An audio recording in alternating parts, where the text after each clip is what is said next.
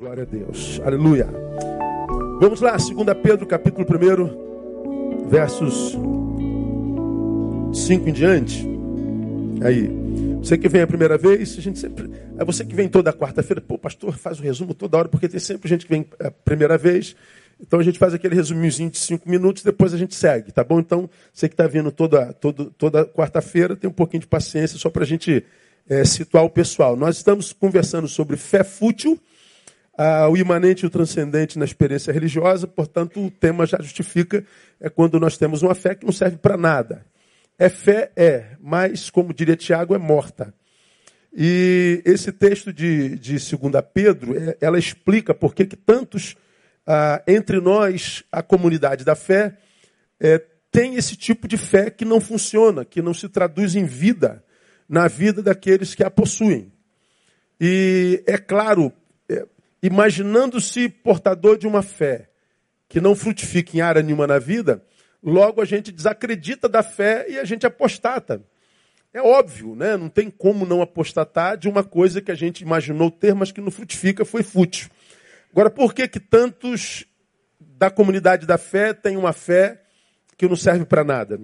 Bom, o texto diz, versículo 5: Por isso mesmo vós, empregando toda a diligência, Acrescentai à vossa fé virtude, a virtude a ciência, a ciência domínio próprio, domínio próprio perseverança, perseverança piedade, a piedade fraternidade, a fraternidade amor.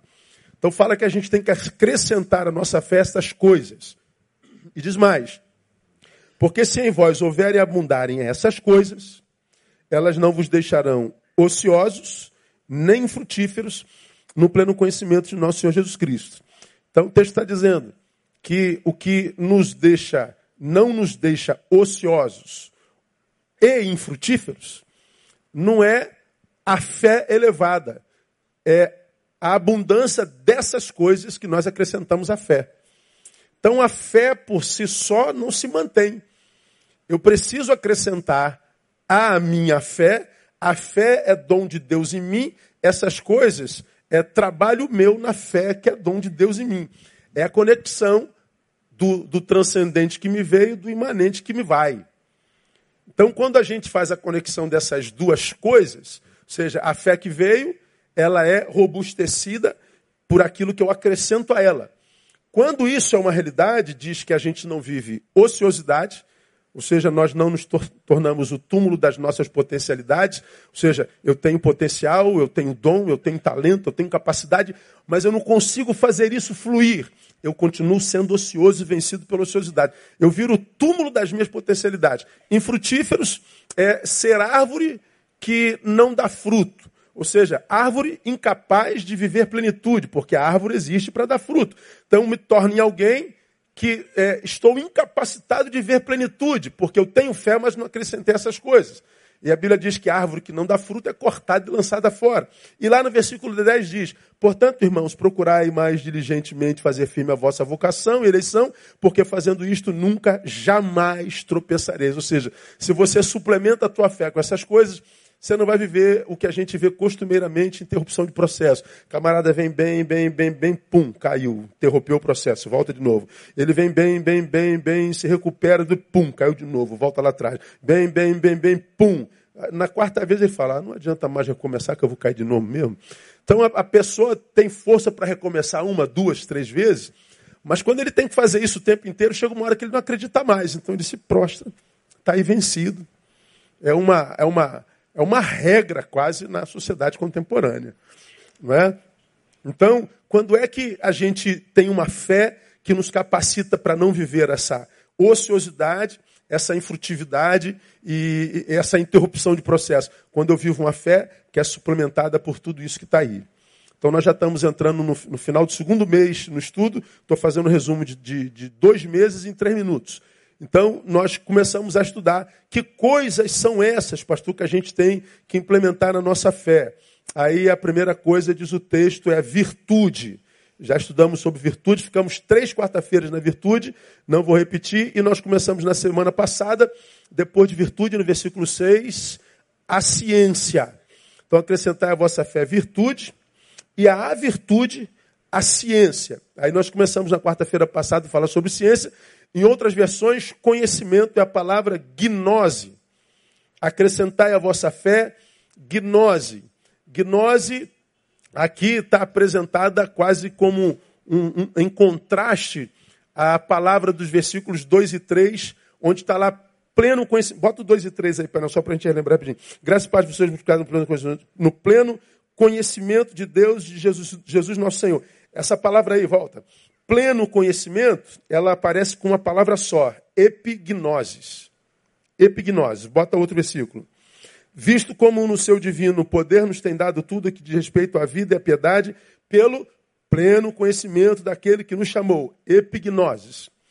Então ele fala que a epignosis é a gente, a gente pode ter pleno conhecimento de Deus, e a gente tem pleno conhecimento de Deus, por quê? Porque o que a gente sabe de Deus, sabe por revelação, e não por informação. A gente sabe por conversão e não por adesão. A epignosis, portanto, é aquele, aquele saber que nós exemplificamos na quarta-feira passada, que de quem pega esse fio, desencapa e bota a mão, ganha um choque. Então, é, você tem conhecimento do potencial desse fio. O outro conhecimento é daquele que vai para o curso de eletricidade. Ele vai estudar eletricidade, sabe o que, é que tem nesse fio, e porque ele sabe o que, é que tem nesse fio, ele nunca vai botar a mão nesse fio, porque ele sabe que dói. Agora, tem aquele que não tem conhecimento do que passava nesse fio, e ele foi lá, botou a mão sem querer e ganhou choque. Uma coisa é você saber sobre eletricidade. É a gnose, você aprendeu por informação. A outra coisa é a epignose, você aprendeu por experiência, ganhou choque. Então, quando as coisas são de Deus, o que a gente tem dele é pleno conhecimento, ou seja, eu, eu ganho o choque dele, eu, eu experimento o seu poder. Da experiência da epignose, eu vou desenvolver a gnose, o conhecimento. E o texto diz assim: ó, pega essa experiência que você teve com ele, através da fé, evolua nele, cresça nesse conhecimento experiencial e você robustece a sua fé. A tua fé é caminho para você ter experiência nele e a experiência nele praticada, aprofundada, robustece a sua fé. Então, ele fala dessa epignose. Aí nós fizemos um, um passeio ah, para a gente conhecer um pouquinho essa, essa área do saber. Falamos sobre os agnósticos, os agnósticos teístas e ateístas. Falamos sobre os gnósticos. Falamos da visão gnóstica sobre, sobre é, a divisão humana, né? os ílicos, os, os, os psíquicos e os pneumáticos. Né? Os ílicos, para os gnósticos, eram os homens carnais, terrenos. Os psíquicos eram os que acreditavam ah, na espiritualidade, até tinham alguma, mas eram brutos, eram rasos na espiritualidade.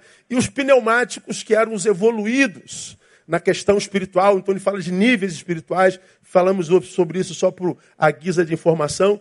Então nós falamos desse conhecimento que, que vem da experiência. Lemos Romanos 12, 1 e 2, que diz: Rogo-vos, pois, irmãos, pela compaixão de Deus, que apresenteis os vossos corpos como sacrifício vivo, santo e agradável a Deus, que é o vosso culto racional, e não vos conformeis a este mundo, mas transformai-vos pela renovação da nossa mente, para que experimenteis, experiência, qual seja a boa, agradável e perfeita vontade de Deus. Então, recapitulando, conhecimento é o que vem como informação, o pleno conhecimento vem da experiência. Então a gente tem que, tem que acrescentar a nossa fé essa experiência. Bom, a fé me foi dada, mas eu não me aprofundo para viver experiências nela, essa fé se torna inútil. É uma fé que vem como força que não é utilizada. É como se não houvesse. Aí nós lemos alguns textos das, da palavra que fala sobre conhecimento e sabedoria e, e, lá nós paramos, nós paramos em 1 Coríntios capítulo 2, de 1 a 16. Né? Nós falamos que esse capítulo fala sobre dois tipos de sabedoria, a humana e a espiritual, e hoje a gente continua em 1 Coríntios capítulo 1. Coloca aí, painel. 1 Coríntios, capítulo 1, é onde a gente continua do que a gente terminou na semana passada. Deixa eu abrir aqui na, na Bíblia Papel. Minha Bíblia tem mais de 30 anos, você imagina? Já foi encadernado umas dez vezes, não sei nem se dá para encadernar de novo ainda. 1 Coríntios, capítulo 1, verso 19 em diante. Olha o que Paulo diz nesse texto sobre sabedoria. Nesse capítulo 1, de 19 a 31, ele fala de uma sabedoria humana, que nós já citamos na semana passada, que nem é gnose, é a Sofia, é que vem do livro. Aqui ele diz assim, ó, no, no, no verso 19, presta atenção. Ah, porque está escrito: Destruirei a sabedoria dos sábios, ou seja, a Sofia dos sábios, e aniquilarei o entendimento dos entendidos. Onde está o sábio? Onde o escriba? Onde o questionador deste século? Porventura não tornou Deus louca a sabedoria deste mundo? Aonde que esse texto entra no contexto bíblico? Paulo estava numa igreja carnal, a mais carnal do Novo Testamento, que é a igreja de Corinto, que estava passando por uma dissensão, uma igreja, sobre a qual já preguei aqui, que viveu uma, uma, uma história inversa das outras igrejas do Novo Testamento. Quando Cristo planta a sua igreja no mundo, ela planta para que essa igreja seja sinal do seu reino nesse mundo, e essa igreja, sinalizando o reino, possa praticar o ID, que é a evangelização. Então a igreja, ela vai como sal da terra, a luz do mundo, por onde a igreja vai passando em missão, cooperando com a missão de Deus, ela vai nesse mundo carnal e secular, ministrando a palavra de Deus, ou seja, praticando o ID, a evangelização, e vai, vai, vai é, é, reunindo a igreja de Jesus que está perdida nesse mundo, ou seja, vai produzindo conversão. Então a igreja evangeliza. Pois bem, a igreja, ela influencia. A igreja de Corinto viveu o oposto. Ao invés dela evangelizar, ela foi secularizada. Ao invés de ela converter os perdidos, os perdidos a desconverteram. O que, que aconteceu com a igreja de Corinto? Perdeu transcendência, começou a duvidar da ressurreição, começou a duvidar dos dons. Por isso que Paulo escreve 12 e 14 de Corinto, doutrinando sobre os, os dons do Espírito Santo. Essa igreja começou a duvidar do apostolado de Paulo. Essa igreja começou a ser um marketing contrário ao sacrifício de Jesus. Essa igreja passou a amar mais a filosofia, a sofia, do que a gnose ou epignose. A experiência, a transcendência lhe foi tirada. Paulo escreve e Paulo diz: vocês estão mergulhando numa sabedoria humana. Vocês estão perdendo transcendência. Aí Paulo vem falando da sabedoria humana. Onde está o sábio? Onde o escriba? Onde o questionador desse século? Porventura não tornou Deus louco a sabedoria deste mundo? Visto como na sabedoria de Deus, o mundo, pela sua sabedoria, não conheceu a Deus, aprove a Deus salvar pela loucura da pregação os que creem. Esse texto é tão forte para mim que eu mandei colocar aqui no meu púlpito quando nós fizemos isso aqui. Ó. Visto como na sabedoria de Deus. Bom, a sabedoria de Deus é uma, o mundo, pela sua sabedoria, não conheceu a Deus. Paulo está dizendo o seguinte pelo Espírito Santo: é impossível chegar ao saber Deus através da sabedoria humana. São duas sabedorias distintas. O homem pode ser o mais intelectual do universo. Se ele tem desejo de conhecer a Deus, não vai ser pelo trilho dessa sabedoria. Não tem jeito. Aí aprove a Deus salvar pela loucura da pregação os que creem. E quando a gente prega, a gente prega o quê? Me digam vocês. A palavra de Deus. A fé vem pelo ouvir, o ouvirá a palavra de Deus. Então, Paulo deixa claro dois tipos de sabedoria. Uma divina, outra humana. E Paulo está dizendo, quando o assunto é Deus, Todo saber humano é louco. E Paulo chama a igreja de louca porque ela estava abrindo mão do conhecimento que vem pela experiência, pelo conhecimento humano. Ele está dizendo isso não suplementa a fé. Vamos continuar lendo. Ah, versículo 22. Pois enquanto os judeus, olha, religiosos, pedem sinal, os gregos buscam sabedoria, Paulo diz: Nós pregamos a Cristo crucificado, que é escândalo para judeus, religiosos que não tiveram experiência, e loucura para os sábios gregos, que também não podem ter experiência. Mas para os que são chamados, tanto judeus como grego, Cristo, poder de Deus e sabedoria de Deus. Porque a loucura de Deus é mais sábia que os homens, e a fraqueza de Deus é mais forte que os homens. Paulo está falando dessa, dessa dicotomia é, é, sapiencial. Agora, nesse versículo que está aqui atrás de mim, visto como na sabedoria de Deus o mundo, pela sua sabedoria, não conhece a Deus, aprove a Deus salvar pela loucura da pregação os que creem. Irmãos, acredite, Deus usa mesmo as coisas loucas desse mundo. Porque não é possível, cara. Painel, bota um videozinho que eu mandei para aí. Olha esse homem aí, ó.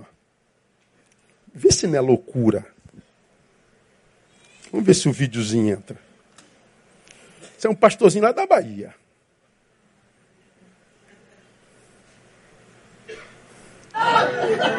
É o quê? Não quer dar na Bíblia, não. É por isso que o diabo me dá de não quer de também. Só o primeiro cada vez de dia e de noite. Só o primeiro mano.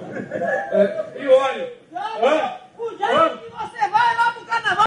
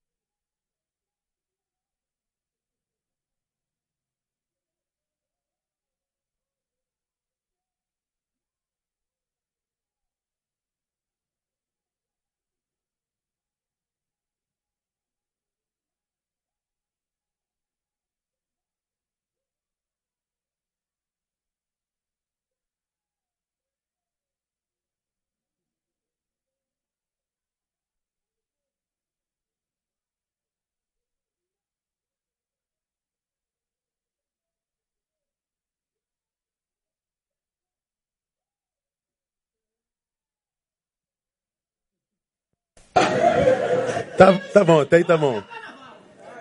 Tem um milhão de vídeos deles assim. Ele fala umas coisas assim, rapaz, você morre de rir. Aí você fala, esse cara é meio maluco. Mas no meio da maluquice dele vem uma setazinha de, de, de sabedoria. No meio da loucura dele vem um dardozinho assim. Que tum, pô, tem sentido o que esse maluco tá falando aí, mané. Só que se você é do sábio humano soberbo, você fala assim, não sai nada de bom nessa porcaria desse neguinho maluco aí. Pois é, você passa por isso e diz assim, Deus não pode usar isso. Pois é, Deus vai lá e usa. Você pode ouvir um sermão de sabedoria e o cara vai pregar sobre, sobre Jonas. Fala assim, Jonas teve três dias na barriga do peixe. Pronto, aí o sapianção, o, o sabidão fala assim, ah, tá de brincadeira, pastor. Como é que só pode acreditar numa palhaçada dessa? Pois é, mané. Está na palavra. Eu já disse para alguém, se estivesse na palavra que é, alguns pensam que ele teve na barriga do peixe, né, na barriga da baleia. Ó, oh, Jonas passou três dias na barriga da baleia. Está na Bíblia, tá? Se dissesse que a baleia passou três dias na barriga do Jonas, eu acreditava também. Mas como, pastor? Não sei. Eu sei que eu sirvo a um Deus que para o qual nada é impossível. Ele pode o que quiser. Ah, eu não posso acreditar nisso. Eu entendo que você não possa acreditar nisso, porque só se acredita nisso com a sabedoria de Deus e não com a sabedoria da academia. Não se acredita nisso com a sabedoria da filosofia, da sociologia, da antropologia. Então, se só tem filosofia, mas não tem conversão, a sua filosofia não vai te levar a Deus de jeito nenhum. Agora, se você tem filosofia e se converteu, aí somos dois para tu ver como é que a coisa fica boa. O problema é que nós que não passamos pela experiência, viramos religiosos, porque nos, nos encantamos com a palavra, nos tornamos amigos do Evangelho, simpatizantes do Evangelho, aí viemos para a igreja, nos batizamos, mudamos de religião, mas não tomamos o choque do frio, do fio. Aí quando vem o sobrenatural de Deus, ou seja, a loucura de Deus, a gente fica, poxa, peraí, pastor. Não é bem assim não. Pois é.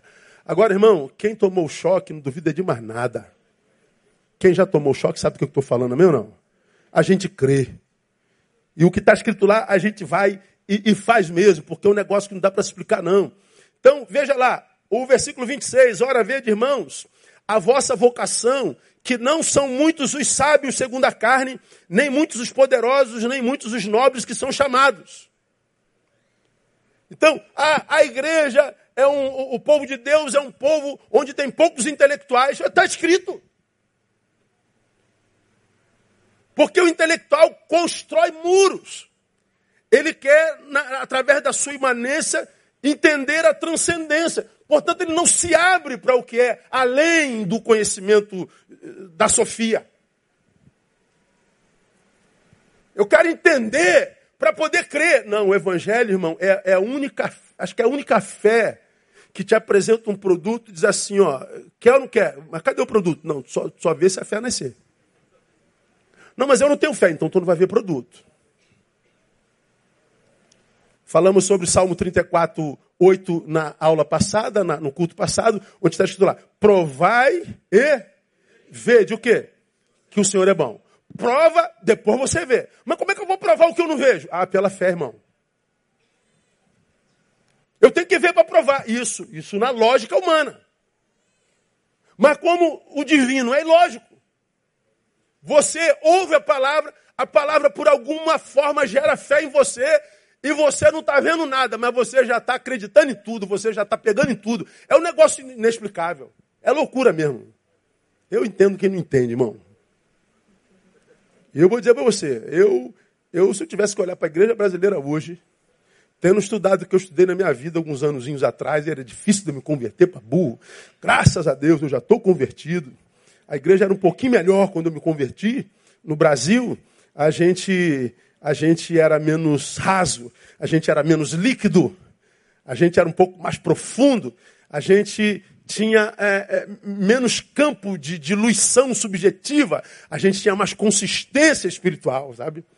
A gente era um pouquinho melhor, mas era pouca coisa. Então a Bíblia está falando sobre isso. Aí não são muitos os poderosos e os sábios são chamados 27. Pelo contrário, Deus escolheu as coisas loucas do mundo para confundir os sábios, e Deus escolheu as coisas fracas do mundo para confundir as fortes. Aí você pega Jesus desde sempre. Aí, olha o texto. Diz que Jesus entrou gloriosamente em Jerusalém. Montado no quê? No jumento. Olha, irmão, Jesus está chegando na cidade do Rio de Janeiro. Preparem, porque vem o Messias. Aí tu fala assim, vai vir no jatinho, estilo Eike Batista. Ou no iate dele, lembra do iate dele que foi vendido, irmão? Vai chegar pela orla do Rio de Janeiro no iate. Aí chega Jesus no Fusquinha 66, irmão. Aí você fala assim, isso aí que é o Messias, irmão. Deus encarna e vem ao mundo. Vai nascer no, no, no, no, no Sheraton, no, no, no Hilton, em Nova York. Não nasce entre as vacas, Nazaré. O Salvador do universo vai vir montado num cavalo branco com a espada de ouro, cercado de exército celestial. Ele morre na cruz do Calvário humilhado. Como que o sábio vai acreditar no negócio desse, irmão? E você acha que nada disso era plano de Deus. Que vindo um jumentinho, que nasceu numa manjedoura, que morreu humilhante como morreu, é, foi tudo obra do acaso. Ou seja, ih, rapaz, deu tudo errado. Porque ele tinha que vir assim, bem grandão, para alcançar os sábios. Não, ele está dizendo que não era para alcançar mesmo, não.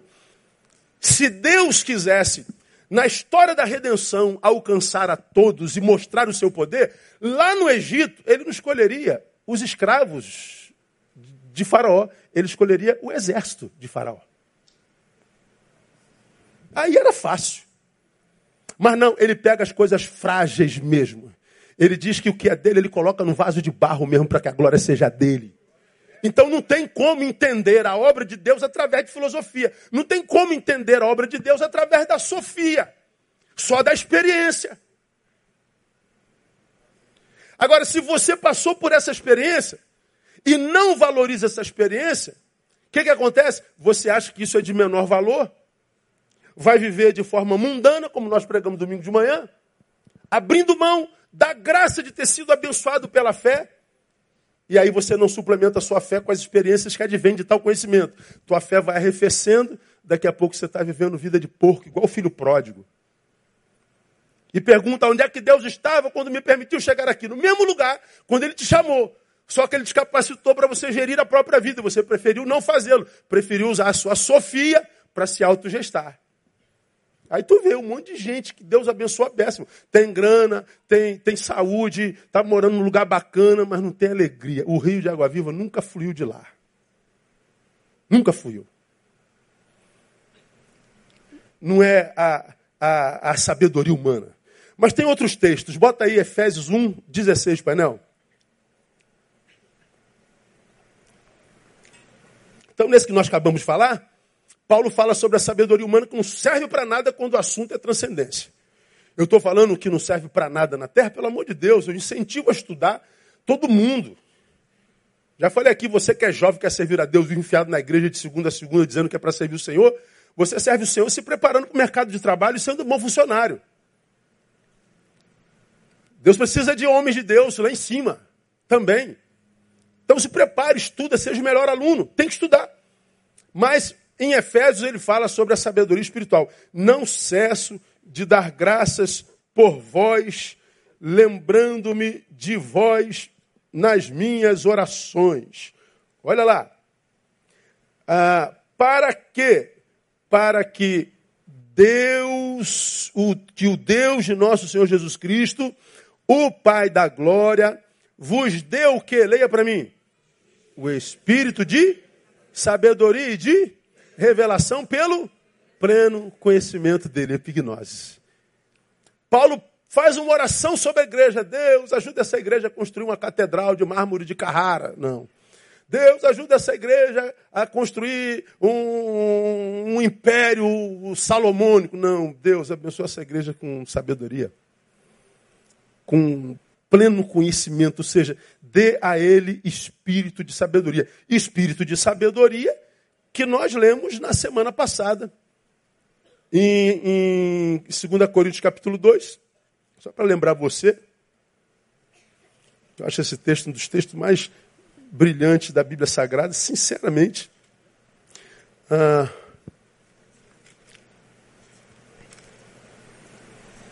minha biblinha a primeira, 1 Coríntios capítulo 2, onde ele diz assim, ó, ora, 2,12, 1 Coríntios 2,12, ora, nós não temos recebido o Espírito do mundo, mas sim o Espírito que provém de quem? A fim de que, irmão? Lê para mim. Compreendermos as coisas que nos foi dada gratuitamente por Deus. Como que a gente entende as coisas de Deus? Pelo Espírito que Deus deu a nós. Então, eu, eu sei dele porque ele quis que eu soubesse. Ele me abençoou com fé, ele te abençoou com fé. Então, quando eu valorizo essa fé, eu a suplemento, buscando mais conhecimento. Aí a Bíblia diz: se em vós houver e abundarem essas coisas, elas não vos deixarão ociosos. Não, nem o seu potencial vai ser desenvolvido, nem o, o que Deus te deu vai, vai, vai florescer, né? e você será como árvore plantada junto a ribeiros de água e, e que dá fruto na estação própria, e tudo quando fizer, prosperará. É, é, é, promessa de Deus, você não vai ser uma árvore frutífera. Mas eu não sou árvore frutífera, pastor. Se você não é árvore que dá fruto, é árvore que dá sombra é árvore que dá descanso, mas será útil. Eu não vou viver interrupções de processo, posso até cair, mas eu me, me, ergo de novo e continuo. Não vou viver constantemente recomeços. É, é quando a gente suplementa a fé. Aí a gente volta para Efésios, é, falando sobre a oração de Paulo. Ele pede a Deus por aquela igreja, que foi uma das melhores do Novo Testamento, que o Pai da Glória lhe deu espírito de sabedoria, no versículo 18, sendo iluminados os olhos do vosso coração, olha só, para que saibais, olha a sabedoria de novo, qual seja a esperança da sua vocação E quais as riquezas da glória na sua herança nos santos? E o 19, e qual a suprema grandeza do seu poder para conosco, os que cremos, segundo a operação da força do seu poder. É palavra de Deus. Então, Paulo fala lá em Corinto de uma sabedoria humana, a Sofia, que não tem valor algum quando é para tratar das coisas do conhecimento de Deus, e fala da sabedoria divina que nos é dada por Deus para entendermos as coisas de Deus. Então, quando eu falei, como eu falei na quarta-feira passada, irmão, você que é cristão, está na faculdade, é, aí teu professor de história, teu professor de psicologia, começa a ridicularizar você, querendo jogar na tua cara que a igreja não pode ser de Deus por causa das cruzadas, por causa do não sei o quê, por causa do não sei o que lá. Ele só vê o que de errado foi feito pela igreja institucional, a igreja de Constantino, de 313, que tomado por culpa, é, pavor de se perder, viveu uma, uma, uma, uma fictícia conversão, uma conversão fake news, uma fake conversão. E ele, como era o imperador, instituiu a religião como oficial do império e obrigou que todo mundo se transformasse em cristão por edito, por lei, por édito. Todo mundo se torna cristão. Ou seja, nasce no mundo uma igreja institucional, representante do Estado, que não é composta por gente que se converteu. Claro que uma igreja que não era constituída por gente que se converteu, não poderia dar fruto de convertido. Então a história está marcada por essa igreja histórica, institucional.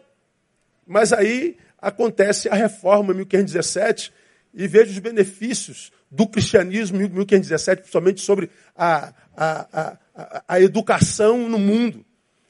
Todas as grandes universidades do planeta, Oxford, Yale, Harvard, a Universidade da França, é, outras grandes universidades, todas elas é, de origem cristã.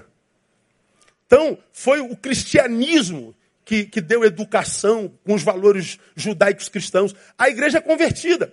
Agora você entra na faculdade, você não ganhou o choque, está ouvindo o, o, o, professor que também não ganhou choque, achando que no auge da sabedoria dele ele pode explicar as coisas de Deus, e ele explica do jeito dele.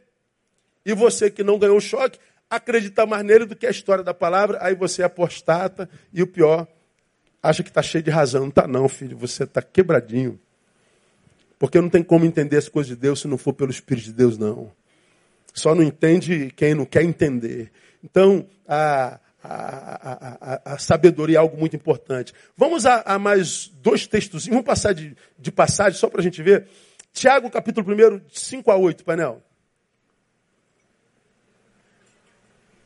Também fala da sabedoria que vem dos livros e também fala da sabedoria que vem de Deus. Se algum de vós tem falta de sabedoria, peça a Deus que a todos dá liberalmente e não censura, e ser-lhe-á dada. Vai. Peça, porém, com fé, não duvidando, pois aquele que duvida é semelhante à onda do mar que é sublevada e agitada pelo vento. Não pense tal homem que receberá do Senhor alguma coisa, homem vacilante que é e inconstante em todos os seus caminhos. Mais um. Mas o irmão de condição humilde glorice na sua exaltação. Paulo fala, ah, Tiago fala, se algum de vós tem falta de sabedoria, peça a Deus. Ele fala da, da, da, da, da gnose e da epignose. Romanos 12, 1 e 3. Esse você conhece muito bem, mas conhece os versículos 1 e 2 apenas. Diz assim o texto, ó. Rogo-vos, pois, irmãos, pela compaixão de Deus, que apresenteis os vossos corpos como sacrifício vivo, santo e agradável a Deus, que é o vosso culto racional. Olha lá.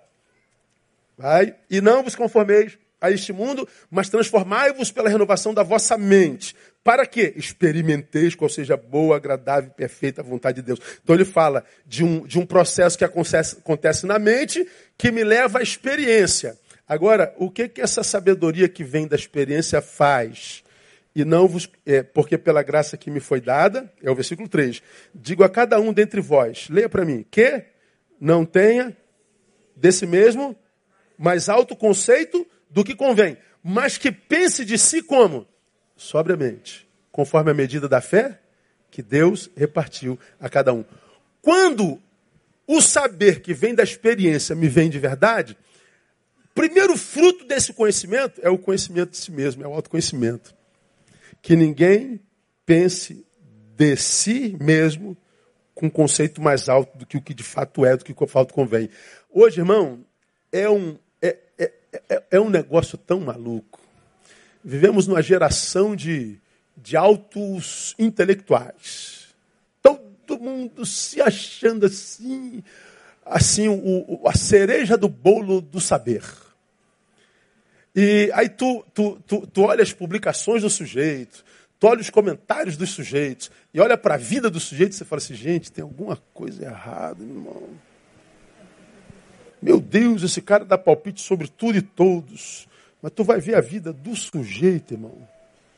Aquele saber não coaduna com a prática. Ou seja, a ideia que ele tem de si é muito maior do que aquela que de fato traduz o que ele seja. Quando, quando, quando a graça de Deus vem a nós com sabedoria, e a gente passa pela, pela experiência desse saber, essa sabedoria, irmão, é como eu já falei para vocês, ela, ela, ela, ela nos revela a nós. Lembra que eu uso sempre essa imagem? Quando a gente está debaixo da luz de Deus, ó. Essa luz nos ilumina.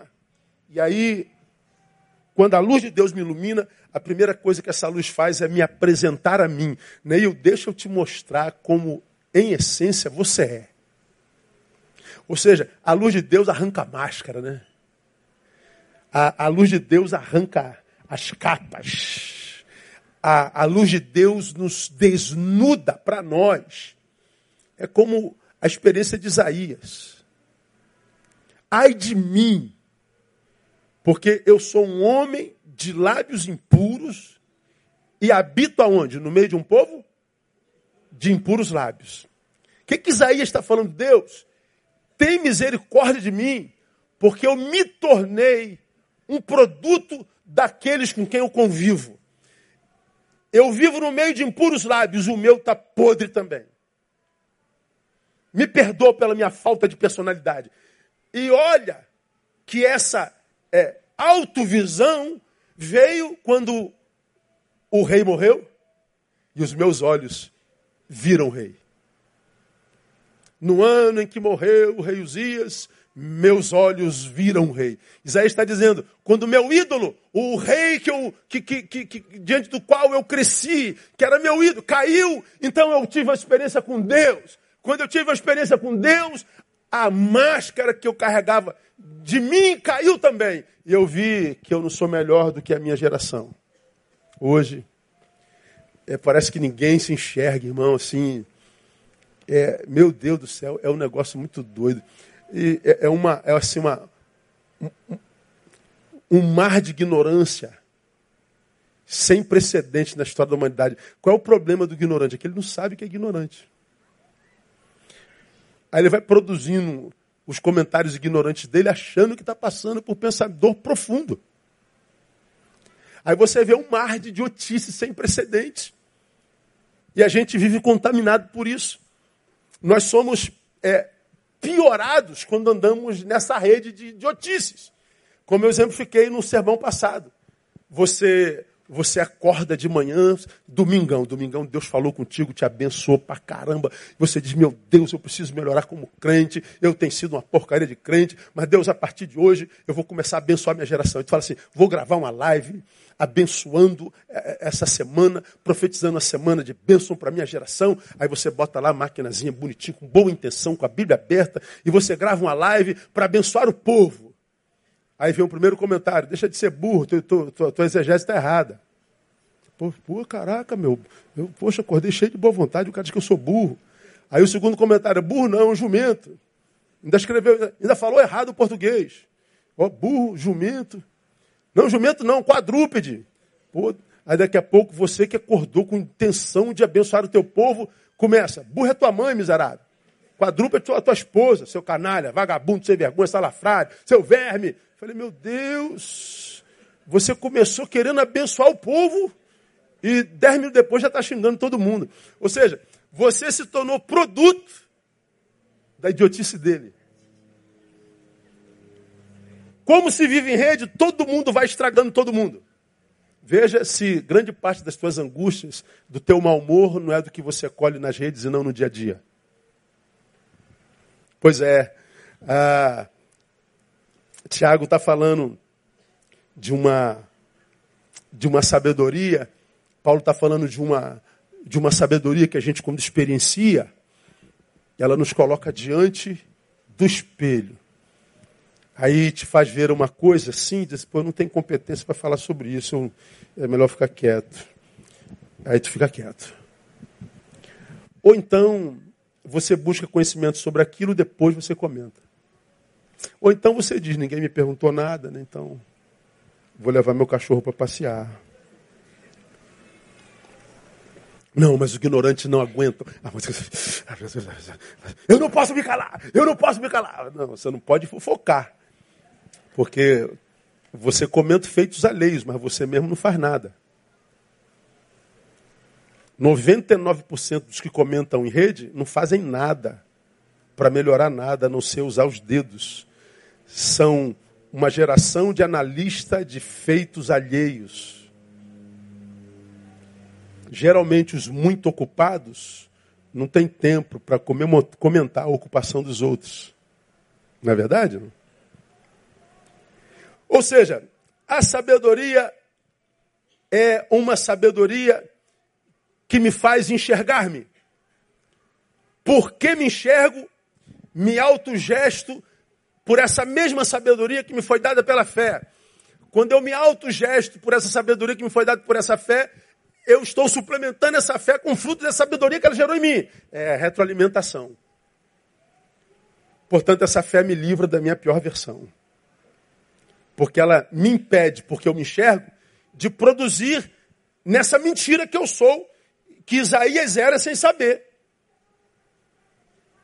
Agora, para a gente caminhar para o final, irmão, algumas considerações para o dia a dia. Já falamos bastante sobre sabedoria na Bíblia. Semana que vem a gente vai falar sobre domínio próprio. Hum, tá lá na Bíblia. Virtude, ciência, domínio próprio, misericórdia, sangue de Cristo. Vamos a algumas considerações para o dia a dia a partir do que nós já estudamos até aqui nos últimos dois dias. Primeira, para você, você que está aqui, se julga assim, muito sábio. Pô, pastor, eu sou um cara cabeça, pastor. Tá bom. De onde vem a ideia de que você seja tão sábio assim? Por que, que você se julga tão sábio? Por causa da ideologia que você tem sobre isso ou aquilo? Ou porque você olha para a tua história e vê a marca dessa prática sapiencial?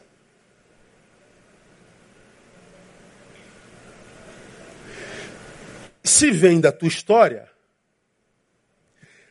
tal história dificilmente gera em nós tal soberba.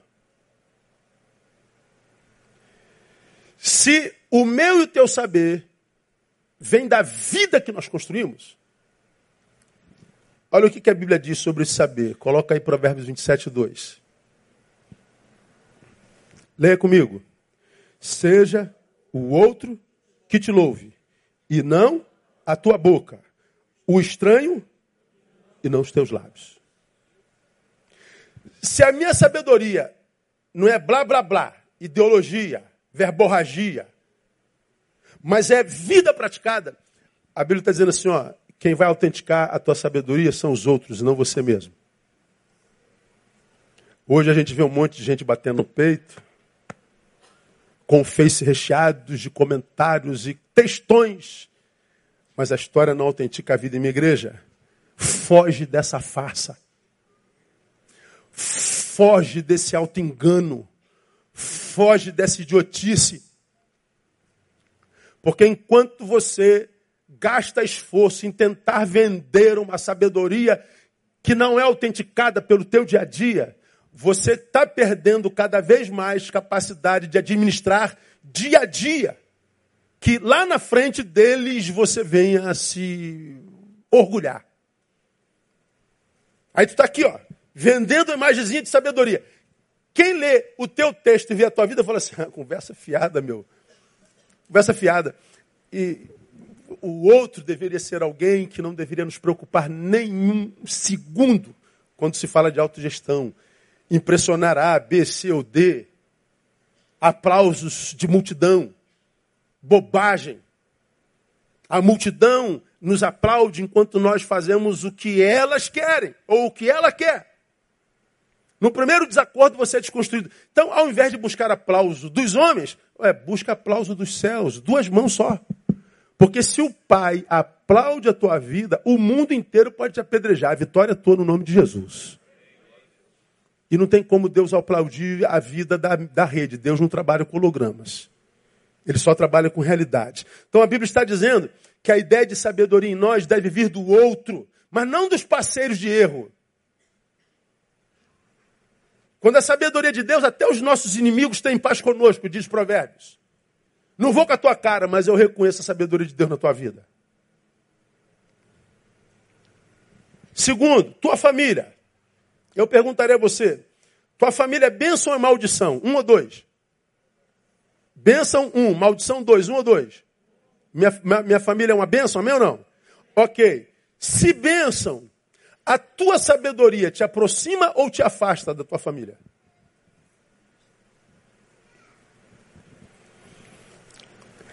Porque se você tem sabedoria e ela não começa a mudar a, as tuas práticas para que você primeiro reconstrua tuas origens, é, há que se questionar a sabedoria, porque se eu não tiver ancorado aqui, ó, e me transformar numa pipa que voa. Se eu não tiver seguro ali, eu viro uma pipa voada. É um voo sem direção.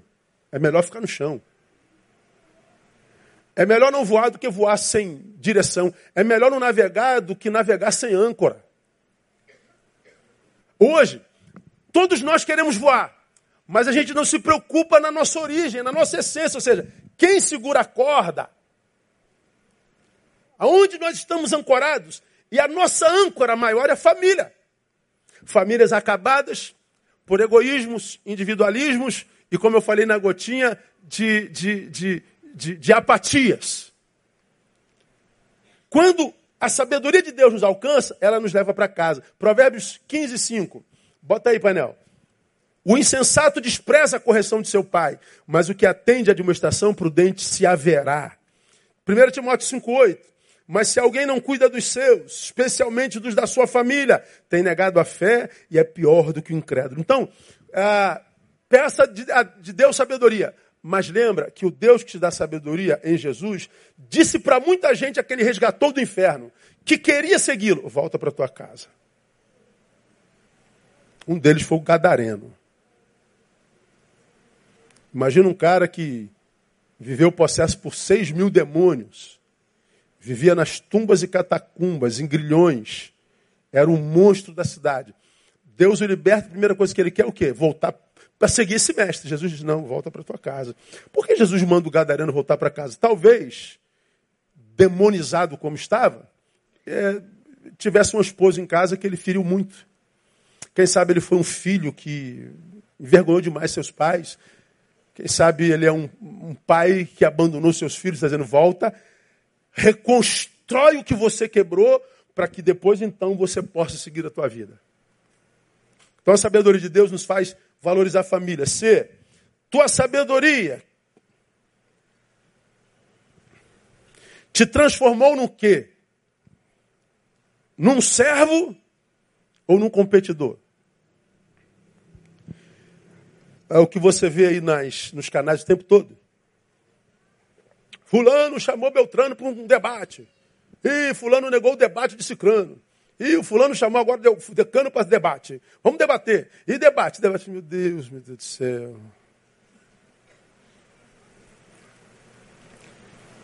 É, os sábios desse mundo querem competir. Competir. Filipenses 2,3. Nada façais por contenda ou por vanglória, mas com humildade, cada um considere os outros o quê? superiores. Se há uma capacidade perdida nessa geração é essa, reconhecer a superioridade do outro. Ah, por quê, irmão? Por causa de Provérbios 18, 2.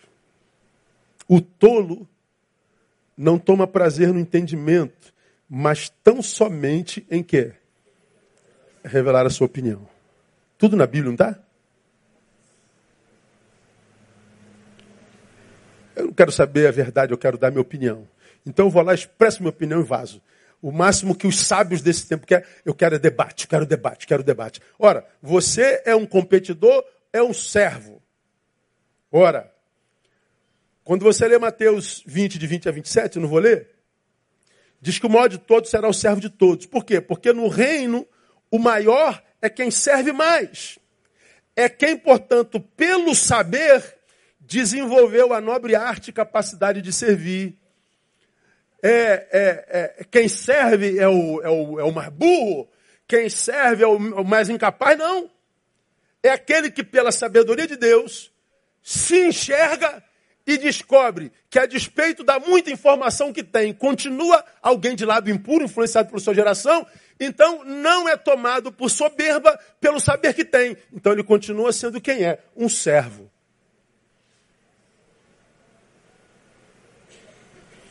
Agora, quando tu encontra na igreja, o cara fala, não sabe com quem você está falando, irmão? Você está se levantando contra o ungido do Senhor, irmão? Me ajuda, diz para quem está do seu lado, você também é ungido do Senhor. Diga, eu sou ungido do Senhor. Não é só o pastor nem eu. O maior é servo. E se ele passou pela experiência, não importa se ele estudou 20 faculdades, porque na, na transcendentalidade não vale nada, ou se você teve profundas experiências com o choque que teve evoluiu nele. Você não tem problema nenhum em servir. Você não tem problema nenhum com simplicidade. Não tem nada. Então, se você se diz sábio, mas não consegue mais fazer o que fazia quando não era, então a tua sabedoria não tem nada a ver com Deus. O sábio serve. O menino, o que não sabe ainda quem é, compete. O sábio quer servir, o menino quer ganhar. Vivemos num tempo de sábios ou de meninos? De meninos. E quando você tem um pouquinho de sabedoria, você ri desse tempo. E só cala a boca para você não passar por antipático. Porque é um tempo ridículo de sábios querendo debate, debate, debate, debate. Desliga a rede dessa geração, vê o que sobra. Tira o canal de 99% dos que são sábios aos seus próprios olhos, vê se sobra algum ser humano invejável. Aconteça um bug tecnológico no planeta e desliga tudo para você vai ver como vai acontecer um, um, um, uma, uma onda de suicídios coletivos em massa, porque ninguém vai suportar a própria presença. Porque nós vivemos uma farsa. Nós não fomos chamados para viver essa farsa. Há vida além da rede, irmão. Há vida além do exibicionismo. Há vida real a se viver. E o chamado de Deus é para que, pela sabedoria, a gente viva isso e viva com abundância. Abundância. Mas quando é que a gente vive isso? Quando a gente suplementa a fé com virtude e quando a gente suplementa a fé com gnose, epignose. Que o Deus de toda a sabedoria nos capacite para tal. Aplauda ele, vamos levantar, vamos embora para casa. Na próxima quarta, a gente volta para falar sobre Domínio próprio. Pergunta quem está do seu lado. Você é dominadão, irmão? Como é que é? Ou é pavio curto?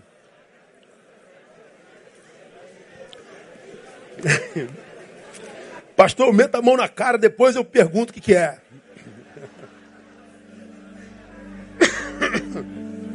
Eu atiro, depois eu pergunto quem é tu. Mas já era, mano. Não era o cara errado, mano. Pois é, cara. Esse é que é o problema. Porque qual o problema disso? Ah, se a gente não tem domínio próprio, temos algum outro tipo de domínio. Se você não se domina, alguma coisa te domina.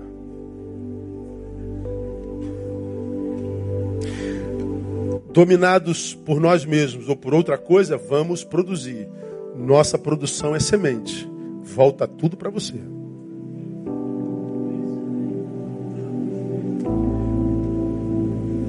Jogou na vida, bumerangue, vai voltar a bater na testa, mas cedo ou mais tarde. Então por que a Bíblia diz que a gente tem que ter domínio próprio? Porque a gente só tem uma vida para viver, e a gente vai colher lá na frente o que plantou. Meu hoje é consequência da, da forma como eu vivi os meus ontens. E amanhãs são aqueles dias nos quais eu colherei aquilo que eu planto hoje. Ninguém está na M à toa. Todo mundo está exatamente onde merece. Alguns admitem isso, outros se escandalizam com isso. Mas tudo que o homem semear, isso você fará. Então, o domínio próprio é fundamental. Na quarta-feira a gente fala sobre domínio próprio, que a gente tem que acrescentar a fé. Porque, a, mesmo na fé, eu posso produzir o que me mata lá na frente. Então, tem que suplementar. Vamos orar. Pai, muito obrigado. Somos mil vezes gratos por tua palavra mesmo quando confrontado por ela, nós somos reprovados. Mas nós amamos essa palavra e queremos conserto, Deus. Nós reconhecemos nosso erro. Nós reconhecemos que precisamos um pouco mais de sabedoria, Pai. Eu preciso de mais sabedoria. E eu sei que meus irmãos aqui presentes dizem amém para essa oração. Nós precisamos de mais sabedoria.